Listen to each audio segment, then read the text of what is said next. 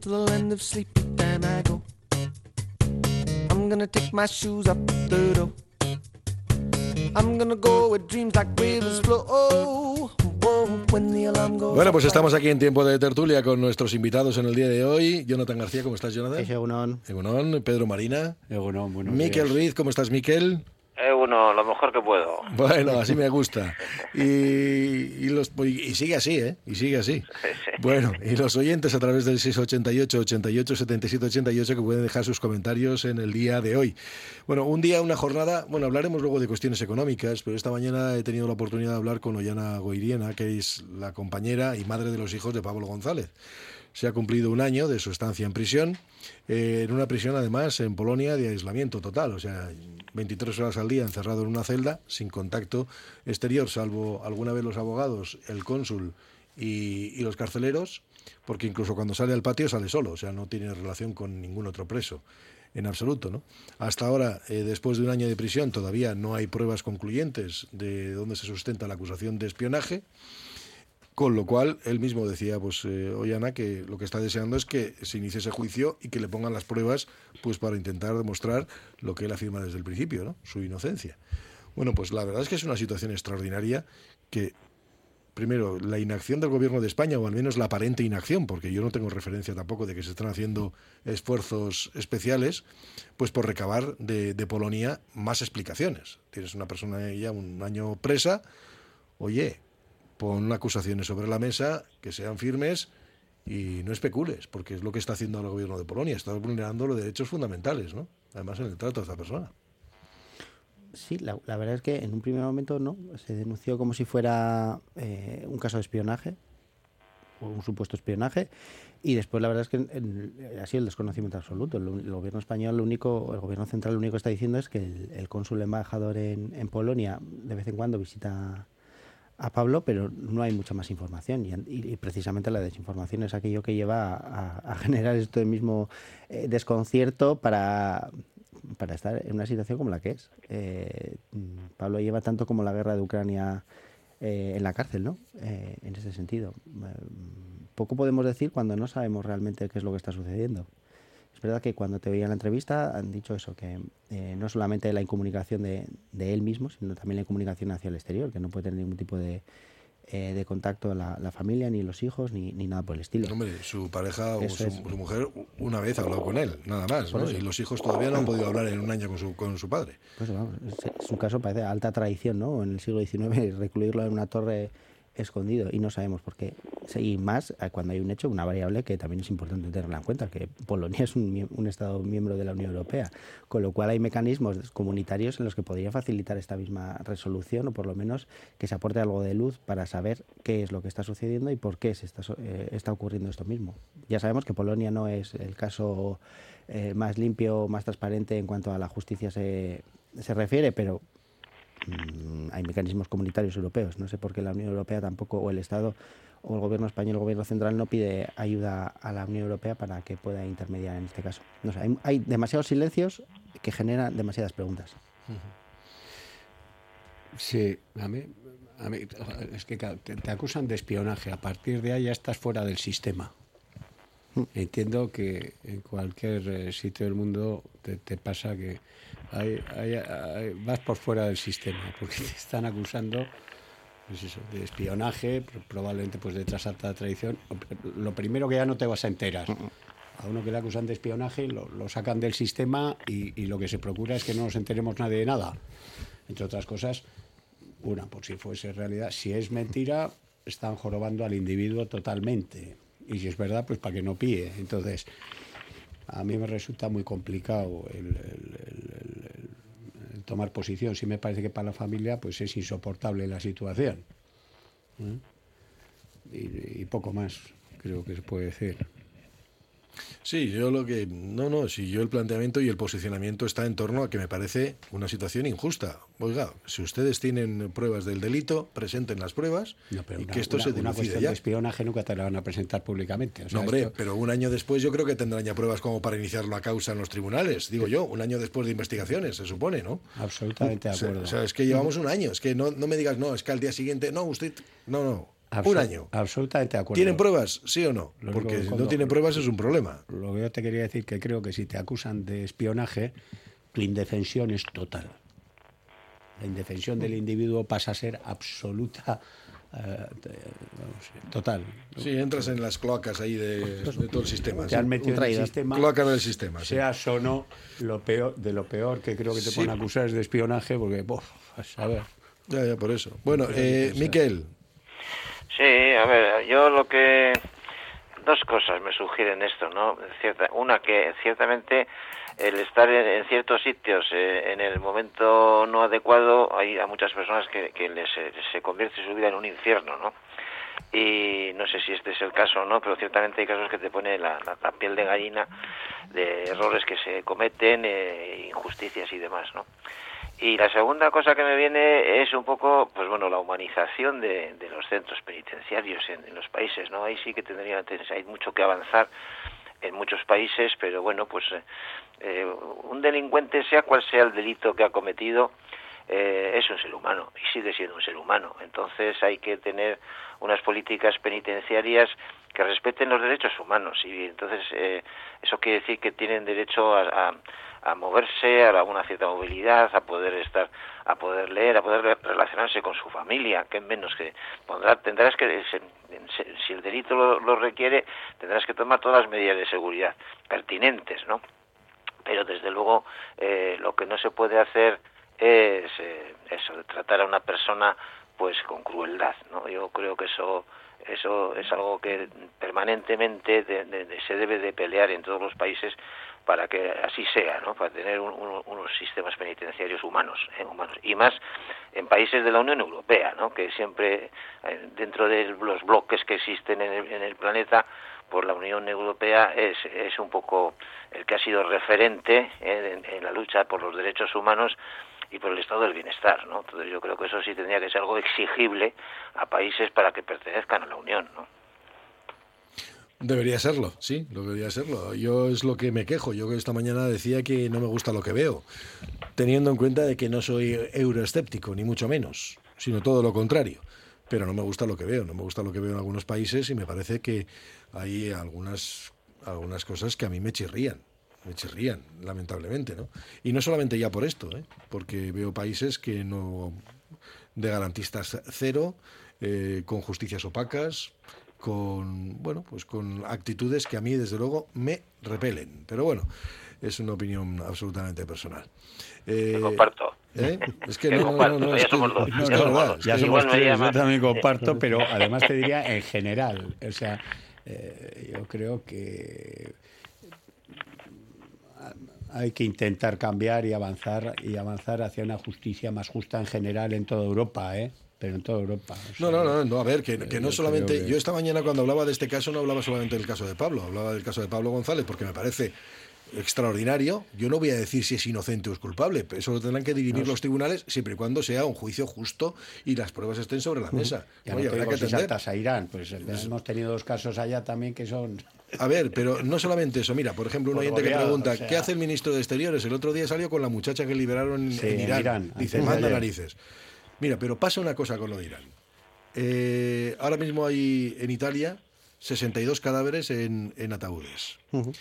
Gente que venía de Afganistán, de Pakistán y de Irán. Aquí hacemos la bobada esta de cortarnos un mechón de pelo, que no nos perjudique mucho para que luego lo pueda arreglar la peluquera, pero luego cuando llaman a la puerta de Europa, oye, si te he visto no me acuerdo. Entonces, ¿qué ocurre? Que también había iraníes allí en ese barco, ¿eh? Que estaban buscando Europa, entraban de una forma irregular porque no se les permite entrar de una forma segura. Ese es el verdadero problema. Ese- ¿Y de Afganistán qué decimos? De Afganistán qué dices ahí, oye, que allá se las compongan. Tam- tampoco. Les hemos dejado allí, ahí se las compongan, que será de ellos. Y si quieren salir de allí porque están desesperados, porque su vida no vale un carajo en el sitio donde están, pues resulta que tampoco se les recibe aquí, ¿eh? Aquí tenemos campos de concentración en Europa, ¿eh? Eso te iba a decir, precisamente. Campos de Bueno, concentración. l- quizá, quizás sea más grave que haya campos de concentración no en Europa, sino pagados por Europa en Turquía. También aparte. No, que, campos de concentración todo el mundo conocemos o deberíamos recordar que Grecia Sí, pero si los vas a hay, Grecia, tú vas a Lesbos, a Samos, etcétera, es. y ya está, En ¿eh? Grecia los hay, el invierno es duro y, y hemos visto, solamente hay noticias puntuales en las que cuando ocurre una tragedia, pero también la Unión Europea sufraga campos de concentración, como bien dices, en, en las fronteras, en, en el caso de Turquía. Turquía ha sido durante las últimas semanas portada de todos los medios de comunicación por el terremoto pero lleva, ver, lleva años sin serlo. también, o sea que por eso digo que hay una realidad muy diferente. Muy, Yo cuando decimos así, Europa, yo creo que cada vez más tenemos que empezar a pensar que somos nosotros. ¿eh? Correcto. Para eso eso es. votamos y, y para eso salen los gobernantes que hacen todo eso, porque parece que esto no va con nosotros. Pero como luego nosotros queremos mantener nuestro nivel de bienestar, pues estas, Mejorarlo. cosas, pues estas cosas pasan. ¿eh? Si fuesen todos ingenieros aeronáuticos de última generación, a esos no les pasa ni van al campo de concentración. Lo que, Bueno, algunos sí. Lo, lo que quiero decir con, con- con esto, que está genial, pues hacemos de altavoz en las radios y tal, pero tenemos que ser conscientes todos los ciudadanos.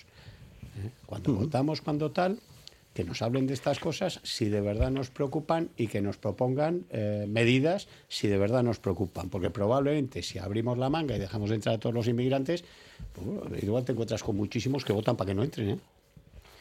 Y al final, eso, eso, pues eso son las democracias, porque aquí no, Europa deja, no, no, ¿quién es Europa? Le- no sé qué país deja, ¿cómo? Si está dentro de Europa. Ya hay un Parlamento Europeo donde se puede hablar y tal. Ah, pues yo no hablo porque me interesa más el marisco que. Claro. Entonces, yo creo que lo primero que, hay que hacer con estas cosas, aparte del el gran titular, el, el- el intentar hacer que todos nos concienciemos, cada uno del modelo que quiera. Porque, insisto, estas tragedias pasan sistemáticamente, llevamos años y años hablando de este tipo de tragedias, pero de verdad, voluntad de resolverlo, cero. Cuando ya piensas que alguien va a hacer algo, de repente, de repente ves, eh, bueno, pues que la cosa se complica más y que todavía se den más campos de concentración, más historias, más tal, por cualquier conflicto que surge. Desde luego somos acogedores, sí, pero menos. Un en rato, Europa, sí, ¿eh? sí, sí, un ratito. Bueno, dicen algunos oyentes también, eh, dice, estuve en Polonia por razones profesionales y conocí el sistema político de entonces. Cuando llegó la plataforma 15M en España, pensé que esto era igual que en Polonia. Ahora ya vemos cómo ha evolucionado. Atención en España a la moción de censura contra Sánchez y los efectos secundarios. Otro dice, eh, ¿qué es eso de Guantánamo en Europa? ¿Por qué se consiente? régimen nazi en Polonia. Bueno, y cada cual. Yo simplemente me limito a, observar lo que veo, o sea, o a decir lo que observo, nada más. Este hombre está en la cárcel puesto eh, que Zelensky pidió su detención, así directamente. De hacer algo lo hizo en Ucrania, que realmente lo que hizo es no querer hacer propaganda de Zelensky. Eh, por otro lado, dice, sin querer opinar sobre la justicia o no de la situación del periodista, o si eso no es, sería interesante que vierais el programa que el reportero de la Sexta en Ucrania hizo sobre la guerra del Donbass antes de la de demoníaca invasión que nos entretiene. También, por otro lado, bueno, pues hacen referencia a un vídeo de Gorka Palacio, eh, nos dice un oyente que ya no merece la pena ni opinar sobre el fariseísmo europeo, dice, yo nunca votaré al partido que, que acoja sin control, por ejemplo, dice un oyente, ¿cuántos miles de millones hay, que, hay necesitados en el mundo? ¿Hay que coger a todos? No, si no todo el mundo quiere venir. No todo el mundo quiere venir, eso también es verdad. No, y la solución tampoco es Y la la- solución la no es decir, o sea, "Ala, vamos, que, ven- que vengan todos. No, no, no, si eso no es el planteamiento. El planteamiento está que lo que hay que propiciar son condiciones para que nadie tenga que salir del sitio donde está. Y eso es una redistribución de la riqueza, de las posibilidades, etcétera. Eso es nada más. Paréntesis y continuamos. Radio Popular, Herri Ratia.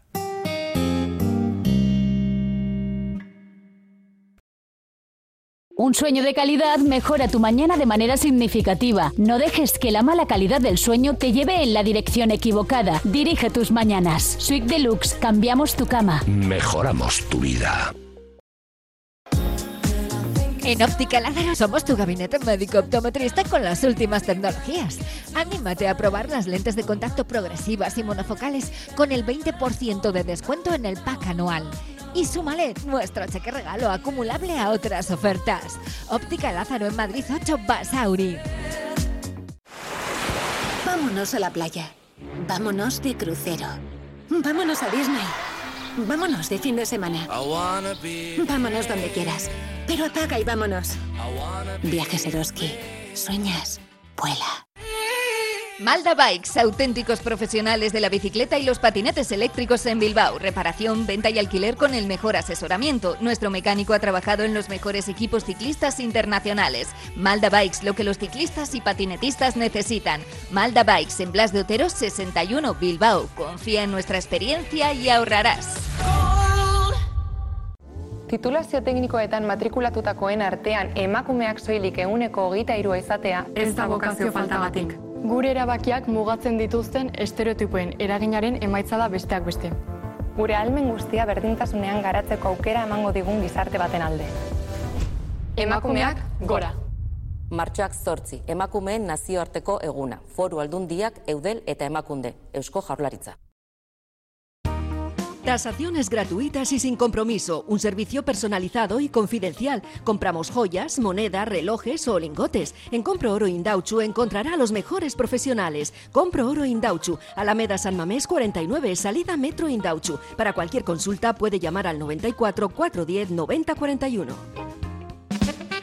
Gastro César, negocio de segunda generación donde fusionamos la carnicería tradicional y la cocina de alta calidad y producto fresco, carne de Vizcaya madurada en nuestras cámaras, cerdos criados con castañas y pollos camperos. En Pérez Galdós 16, Gastro César, tu carnicería de confianza. El gobierno vasco apoya a las empresas con el nuevo plan de ayudas 2023. Ayudas directas al motor de la economía vasca, nuestras pequeñas y medianas empresas. Más de 80 programas y 600 millones de euros en ayudas. Infórmate en euskadi.eus. Activa tus ayudas. Gobierno vasco. Euskadi. Bien común. Judith Maruri Odontología, un nuevo concepto de clínica dental en Bilbao. Ofrece al paciente un servicio Slow Concept, personalizado y de calidad sin mirar el reloj. Odontología en general, endodoncia, implantes, elevaciones de senos, injertos de hueso, con la primera revisión y radiografías gratuitos. Judith Maruri Odontología, en Ercilla 6, 623 12 47 32 y en www.judithmaruri.com. Radio Popular. Herri Ratia. Bueno, pues estamos aquí en tiempo de tertulia. Un oyente que me recordaba, porque esto, también hemos estado hablando esta mañana de Ferrovial, que ahora mismo pues ya, oye, se traslada a Países Bajos, va a cotizar también en Estados Unidos. Es una empresa integral, es una empresa, es una multinacional, claro, hay que recordar, ¿no? Que está presente en Reino Unido, que yo creo que lleva el aeropuerto de Heathrow Sí, incluso, sí, sí, ¿no? Eh, Australia, Nueva Zelanda, Estados Unidos, Chile, bueno, pues España, evidentemente, tiene 69.000 trabajadores Sí, sí. y ha decidido, pues, pues oye, que en otros sitios se paga menos. No, estamos en Europa. Esto es Europa. Ah, esto es Europa, sí. es- es- Va- o sea, va uno de los- no la va uno de podemos los querer. países frugales, ¿no? la podemos querer. Por eso se habla siempre de la armonización fiscal europea. Pues es que habrá que ir a por ella. Pero si los propios gobernantes de los países no ponen empeño en ello, pues oye, es que estamos dentro de Europa. No puede ser Europa para una cosa, hablamos de la noticia anterior, y aquí desaparece Europa y nos ponemos dignos. Porque una empresa dentro de ese mismo espacio se traslada. Habrá que preguntarse, de verdad, las razones. Yo creo que son relativamente obvias. O sea, en este, en este caso son, son, son obvias. ¿no? Eh, Sí. Dan dos tipos de razones. Una, la fiscal, que se ahorran, y que, es lógico, y dices, oye, pues me ahorro impuestos, pues me, me voy ahí. Porque una, no, no tenemos que olvidar que una empresa de este estilo se debe a los accionistas y tienen que hacer lo mejor por ellos. Nos guste oír esto del capitalismo salvaje o no, pero esto es así. Esa una.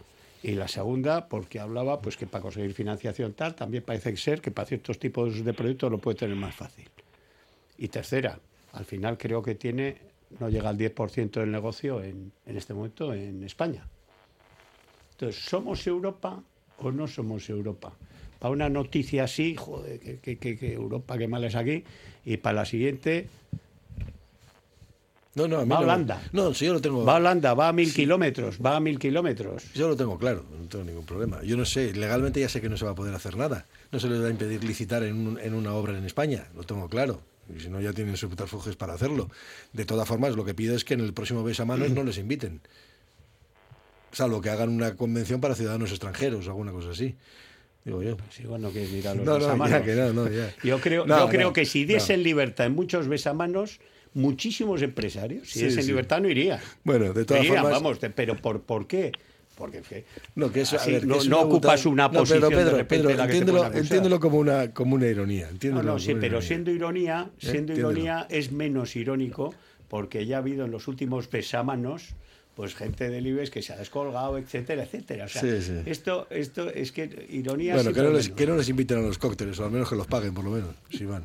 Digo yo. Miquel, Bueno, a ver, es que eh, así... En, en frío, en frío, ¿verdad? En Ah, frío. sí, sí, hasta, no, que a estas horas de la mañana con dos con dos temas de, de tanto calado como el tema de, de, bueno inmigración y refugiados y, y el tema de la del de, bueno del, del capitalismo en definitiva no porque el capital ni tiene eh, Dios ni tiene patria no es viejo dicho eh, intentar a ver yo sí pienso que la realidad es la realidad. Entonces a veces eh, bueno pues podemos enfadarnos y, y, y disgustarnos y cabrearnos y, y meternos con, con la red. Y otra cosa es tratar que esa realidad mm, vamos a minorar los aspectos negativos vamos a tratar de, de si, si se pudiera hacer desaparecer, pues eh, que desaparecieran, ¿no? Pero es como- a veces no, no es posible. Sí se puede tratar de aminorar la- los efectos perversos de, de- la realidad, ¿no? De cómo tenemos los sistemas que- y estructuras que tenemos en la realidad. Entonces, eh, ante el tema este de ferrovial, que es el que estamos hablando ahora, yo creo pues que efectivamente te produce eh, cabreo porque dices es, una parte que no me gusta no de eh, los criterios por los que se mueve el capital. Pero bueno mm, yo no sé si los voy a poder cambiar. Eh, si yo fuera periodista como tú Coldo pues diría lo que lo que tú has dicho no porque corresponde eso a veces no denunciar cosas que vemos y no sé qué. Si fuera político y fuera gobernante, eh, les invitaría al cóctel yo y trataría de ser amable y trataría de ponerles, eh, bueno, pues un escenario que fuera más atractivo eh, que, el, que el de otro sitio, que le están haciendo eso, invitar a cócteles y ponerles escenarios atractivos, ¿no? Entonces, bueno, ya digo, si yo fuera político, eh, que tengo que buscar por el, el bien de la ciudadanía, si fuera gobernante, ¿eh? eh, me parece torpe que un gobernante eh, se ponga a, a- bueno pues a, a eso no a poner obstáculos a faltar a insultar a criticar a poner pa- palos en las ruedas de, de las grandes empresas porque las grandes empresas cuando eso sucede se van a otro sitio. Se van a otro sitio donde donde están mejor y, me- y son mejor tratadas no y bueno, pues para que la economía de un país y sus ciudadanos podamos vivir con dignidad o con la mayor dignidad posible, pues es fundamental la labor del empresariado, aunque no nos gusten muchas cosas de, los empresarios, como tampoco nos gustan muchas cosas de los políticos, ¿eh? Pero eh, yo, creo que el empresariado es fundamental. El otro día venía también en prensa aquí en, en Euskadi cómo estamos perdiendo competitividad, porque sí, se mantienen los puestos de trabajo, pero sobre todo son puestos, eh, vamos a decir, de funcionarios, ¿no? Es decir, eh, pero el funcionario ah, no crea riqueza, más, ciertos funcionarios, ¿eh? no, no, no, no, no generan riqueza, ¿eh? sino que lo que hacen es recibir salarios de los impuestos que pagamos eh, el conjunto de los ciudadanos, que a su vez los ciudadanos eh, tenemos esos, esos impuestos, pues tiene que ser de alguien que, que genere una riqueza que luego habrá que intentar repartirla de manera justa, ¿no? Pero yo creo que, bueno, y de hecho nosotros pues siempre hemos felicitado aquí a, a pequeña escala no la competencia la competencia entre la Rioja Cantabria y Euskadi por ejemplo para que se asienten unas u otras empresas y poner condiciones favorables eso siempre lo hemos visto como una buena gestión no cuando un gobierno trata de poner suelo y poner eh, estabilidad y poner aprecio y acogida hacia empresas para que se acojan en un país no yo creo que esa es una reflexión que hay que hacer Jonathan. No sé, no sé qué decir, porque aquí es verdad que se, eh, que se tocan eh, de manera transversal muchos temas. Uno de los que ha mencionado Pedro, como es el de la armonización fiscal, eh, claro, toca todo el sustento de, de una administración pública. También se ha mencionado al funcionariado. eh, y al personal eh, de la una cosa, hay que hacerlo también en Sí, sí. España. Sí, sí, De por aquí, supuesto, eso. Gamesa, tenemos el drama de Gamesa, en el 2000 tuvimos a Ericsson, etcétera. O sea, aquí en tamaño y no se han ido a, o Iberdrola cuando se parte en dos y se va parte de la sede a Valencia, es decir, sí, o BVA, cuidado, o, BBVA, o sea, cuando la o cuando la situación propia políticamente eh, de política en Cataluña hace que, que, la Caixa traslade su sede a Valencia, no, no solamente una cuestión, no solamente una cuestión fiscal, pero es verdad que, que lo, lo, fiscal eso es. Perdona. Eh, pero es verdad que solamente eh, lo, fiscal va mucho más allá que un, titular en este caso, porque es que sí que es tocar eh, el propio sustento de, del buen funcionamiento de una administración para luego poder revertir ese dinero en el bien común, ya sea incentivando a nuevas empresas o que las empresas no se trasladen, no, no se deslocalicen, o el fomento a través de otro tipo de cuestiones, como puede ser la, la protección o la cobertura social la armonización fiscal en la Unión Europea la veo más que difícil, imposible. Quiere decir que no nos creemos Europa. Nos creemos partes de Europa. Nos creemos partes de Europa. Nos creemos la, parte en la que se puede viajar sin fronteras. Nos podemos creer en la parte en la que la Unión Europea puede ayudar a la agricultura. Nos podemos creer en la, en la parte de la Unión Europea en la que fomenta unos ciertos valores.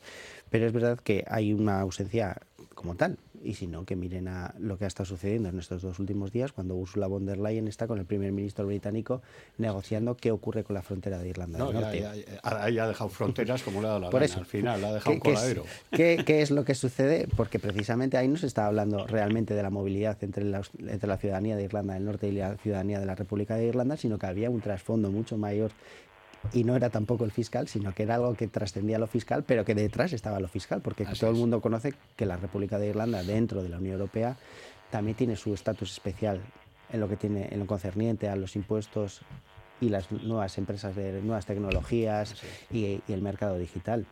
Eh, si Amazon u otras otras grandes empresas internacionales tienen su sede en Irlanda o en Belfast, no es porque Belfast sea un lugar de muy buena comunicación. Ah, no es eso. No, creo que no. Aunque tiene, aunque es verdad que como salto continental, es verdad que muchos vuelos desde la península pasan por Dublín para luego ir a Estados Unidos.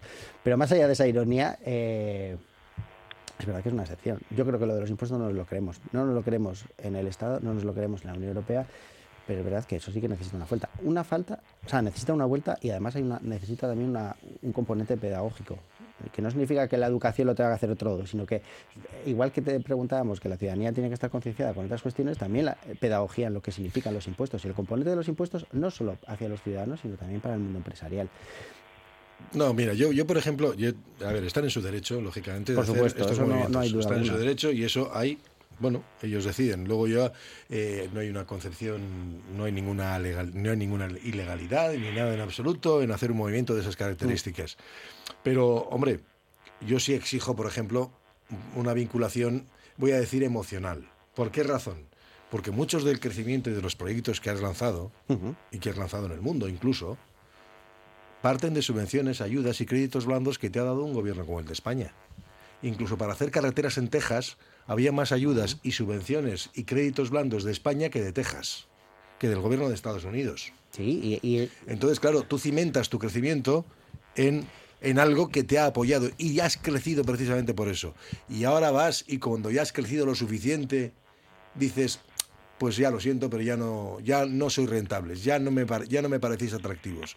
Pues yo creo que eso a mí me deja pues mal cuerpo, punto, nada más ya sé que no sé, pero que, no hay ninguna. Creo que puede haber inmoralidad, pero eso es, eso es una concepción religiosa. Es una concepción religiosa que no tiene nada que ver con la En este caso, pues, me parece muy bien, pero. no es solo religiosa, ¿eh? existe una ética humana. Sí, sí, bueno, vale, pero bueno, pero ya me comprendes lo que quiero decir. Vale. Sí, sí. ¿Eh?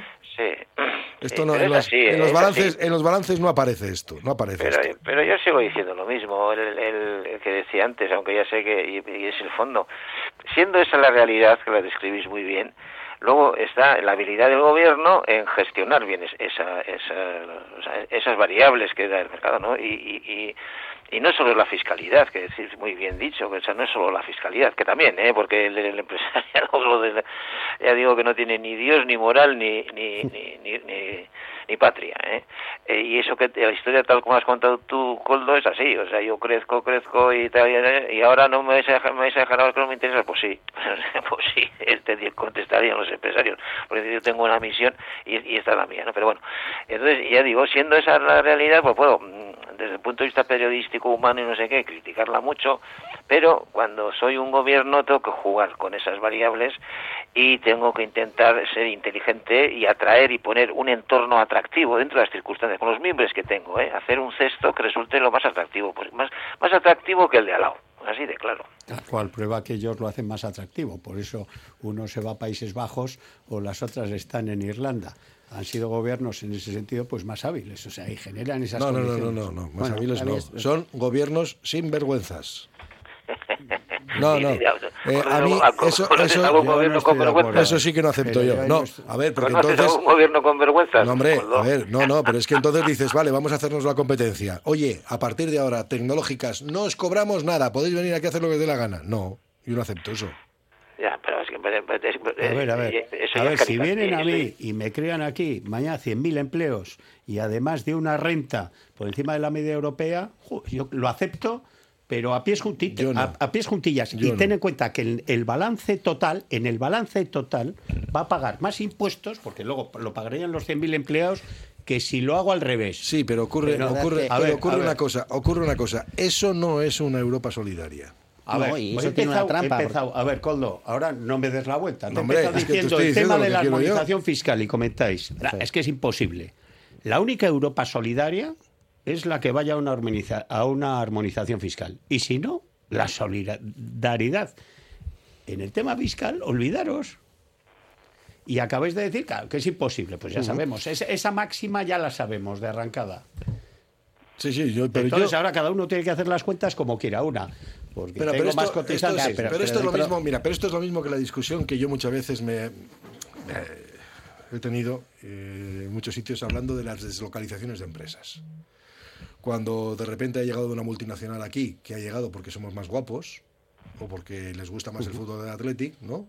Una multinacional extranjera y se ha sentado en Euskadi. No, se ha deslocalizado a otro sitio porque era rentable o porque estratégicamente era mucho más. Eh, entonces el día que somos más baratos en cierto tipo de mano de obra que, el resto de Europa, ya lo sabemos. El día que se va ponemos el grito en el cielo. No, es que ya lo hicieron en su momento y están acostumbrados a pues eso. la trampa es esa que si, al final empezamos una competición. Claro, pero si empezamos competiciones, es verdad. Pues la armonización es imposible, pero sí que hay unas fronteras o sí que debe haber unos límites que imponga la Unión Europea. Y es verdad que eh, la propia Unión Europea ha establecido algunos límites para algunos países más que otros. para unos más que para otros. de Belfast que se lo acaban de saltar. Correcto, por eso. Antes de ayer, ¿eh? Se han pues formado con la presidenta. Y... sin embargo, y sin embargo, luego sí que hay medidas en las que considera dumping fiscal y, las conocemos porque hemos sufrido en, eh, aquí cerquita eh, como, como, hemos visto cómo se cierran astilleros que eran punteros y referentes a nivel mundial, diríamos, en la construcción de algunos barcos como los, gasis, como los gaseros. igual hay que hablar de cómo se gestionó eso. Sí, aparte, pero, pero también había detrás un componente de un dumping fiscal. A ver quiénes estaban detrás del astillero y resulta que los socios no, no han sufrido nada. No, no, obviamente. Vale. Pero, pero también había una competencia desleal, en ese sentido, un dumping fiscal, y la Unión Europea estipuló y marcó eso, y prefirió cerrar esos astilleros, añadido a lo que, a lo que bien comentas de un mal uso de esos fondos. Eh, claro, pero esas industrias, y las estamos viendo también en el entorno, muchas industrias como están sufriendo, porque también la, Unión Europea marca unos límites. La armonización fiscal yo la veo imposible a día de hoy. La, pero la Unión, Europea, la Unión Europea marca unos límites, no. Los lobbies que dominan la Unión Europea y a los políticos que están en Europa marcan los límites. Porque estamos hablando de astilleros de tal. Hay lobbies que son y que cada vez intentamos visualizarlos más y no lo conseguimos, que son los que eh, movilizan todo eso. Porque el, ir a entes eh, etéreos, dices, ¿qué pasa? No, no. Hay lobbies, hay gente invirtiendo en esos lobbies para que la ley que salga mañana me beneficie a mi negocio y no al de enfrente. O sea, pero así de claro. Sí, pues la política estadounidense. Estamos igual. Sí, por eso digo, es la política estadounidense. Estamos exactamente no, hay que ver películas, sino que es el mismo modelo en ese sentido. Bueno, pues dice algún oyente, decía que, ah, por cierto, dice, arderéis en el infierno por vuestros comentarios e ideas capitalistas, y no es broma. Hombre, yo creo que no, estoy tan, no las tengo, pero bueno. Que, no, de que, el infierno no existe, hombre. Pero, pero un gobierno también tiene que mirar por la ciudadanía y poner los impuestos correspondientes a las empresas para que siga existiendo el estado de bienestar. Por supuesto. Esta es la realidad. Y eso es lo que yo me mato con, vamos, que me doy cabezazos con eso. Porque el día que dejemos de pagar esos impuestos tendremos un sistema como el que hay en otras comunidades o el que hay en otros países, que yo no lo quiero, ni en pintura, ni en pintura. Los impuestos se dejan de pagar de dos maneras. Una, porque no hay quien los pague. O dos, porque uno no tiene recursos para pagarlo. ¿eh? Pero hay, hay, dos sistemas. Bueno, o, no quiere, o no quiere pagarlos. O no quiere pagarlos. los quiere pagar. La armonización fiscal deberá empezar por las diferentes autonomías españolas y después por la ejemplaridad de sus gobernantes. Otro me recordaba, Rafa Nadal estuvo, estuvo, Rafa Nadal estuvo cotizando en Guipúzcoa porque le salía más a cuenta. Uh -huh. Pues sí, también, uh -huh. también. Eso es así, eso es la realidad. Y eso y, es injusto. Y Andorra no está en la Unión Europea. Y es injusto, sí. No, no, y en Guipúzcoa estuvo pagando. ¿sí? Bueno, eh, todos estos son algunos de los comentarios que, que tienen los oyentes y muchos más. Hacemos un paréntesis y continuamos. Radio Popular, R. Ratia, 100.4 FM y 900 Onda Media. Un sueño de calidad mejora tu mañana de manera significativa y sin esfuerzo. No dejes que la mala calidad del sueño te lleve en la dirección equivocada. Dirige tus mañanas. Si eres de las personas que están preparadas para invertir en su salud mejorando la calidad del sueño, ponte en manos expertas. En Suite Deluxe te escucharemos para dar soluciones únicas a tus necesidades. Suite Deluxe, cambiamos tu cama. Mejoramos tu vida. ¿Hora de renovar tu hogar? Aprovecha las rebajas de Movalpa, líder en fabricación y diseño de cocinas. Del 7 al 31 de enero ven a Movalpa y descubre la cocina que habías soñado. Y a un precio increíble. Visítanos en Baracaldo, Retuerto Calea 53 o en Bilbao Centro, Gran Vía 83 y puedes pedir tu cita en movalpa.es. Movalpa, cocinas diseñadas para ti. En Calzados Alonso, especialistas en calzado de caballero en Bilbao, arrancamos temporada llena de novedades. En Calzados Alonso te encuentras cómodo a la hora de elegir el zapato que buscas. Trabaja en calidad desde el número 38 al 47 y anchos especiales. Desde 1940 en Astarloa 2. calzadosalonso.com. Panes, empanadillas, choripanes, paninis, bocadillos en la panadería y panadería Saidani no solo te los damos calentitos del día, sino con un trato como en casa. Y tenemos las palmeras más ricas, ¿cuáles? Las auténticas palmeras de Goisalde. La panadería y panadería Saidani. Estamos en Bilbao y Parraguirre 5 y Colón de la Reategui 44. Vuelve el Enobús con mil y un viajes para descubrir Rioja Alavesa. Visitas a museos, bodegas, wine bars, diferentes catas y menús maridados que harán que tu experiencia sea inolvidable. Súbete al Enobús con salidas desde la calle Luis Briñas de Bilbao. Más información en enobús.com. Ruta del vino de Rioja Alavesa. Pizzería Totó, auténtica pizza italiana, artesanal y con raíces de Calabria, lavarese, brindisina, calabrese, calzone, milanesa, toscana y la especial de la casa, la deliciosa Totó, con panceta, rúcula y ricota ahumada. Sumérgete en la auténtica gastronomía italiana. En Ribera de Botica Vieja 27, la pizza italiana se llama Totó. El Euribor va a alterar la cuota de tu hipoteca y posiblemente tu vida y la de tus avalistas. Tu banco ya se está preparando. ¿Y tú? ¿Estás preparado para defenderte? En Montero de Cisneros Abogados te ayudamos a proteger tu préstamo y a eliminar avales. Monterodecisneros.com Teléfono 947-792-323. ¿Y tú? ¿Con quién? Yo con Montero. Egunon Vizcaya. Bueno, pues seguimos aquí en este tiempo de tertulia y el debate, el debate con los oyentes da para mucho. ¿eh? Siguen también dándole vueltas. Bueno, eh, ¿qué queréis que os diga? Eh, asuntos que están ahora mismo sobre la mesa.